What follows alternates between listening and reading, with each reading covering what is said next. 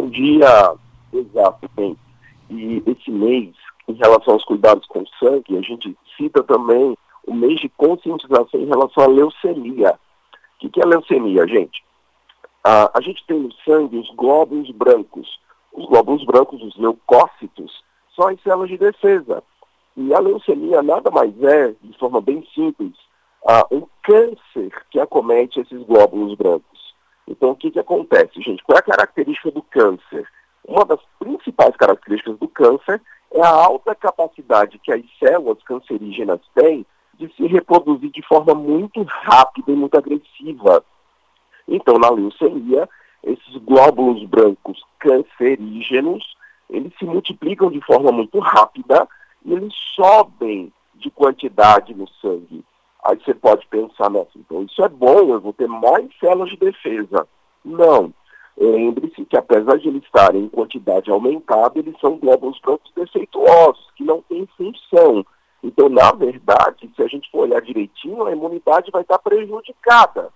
É tanto que uma das coisas que chama a atenção de quem tem leucemia, quem começa o quadro de leucemia, é exatamente o fato de perceber a imunidade mais baixa.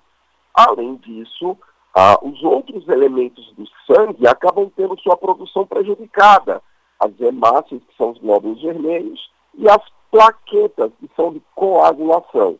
Por isso, também são sintomas iniciais da leucemia, a anemia e o aparecimento de pequenos sangramentos na gengiva, no nariz, a petequias, que são pequenos pontinhos é, é, pelo corpo, e as equimoses, que são ronchões na pele. Então, a partir do aparecimento desses sinais, é sempre importante que o indivíduo procure um médico, porque a leucemia, como todo câncer, quanto antes identificada, maiores as chances de cura.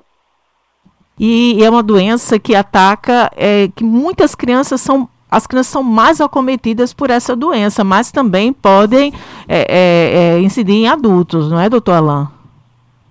Na verdade, existem vários tipos de leucemias, mieloide, linfóide, aguda, crônica, e existem algumas que acometem mais crianças e algumas que acometem mais, muito mais adultos. Uhum. Então, na verdade, em relação à estatística de idade, eu acho que os dois grupos, eles teriam realmente esse acometimento de forma relativamente similar.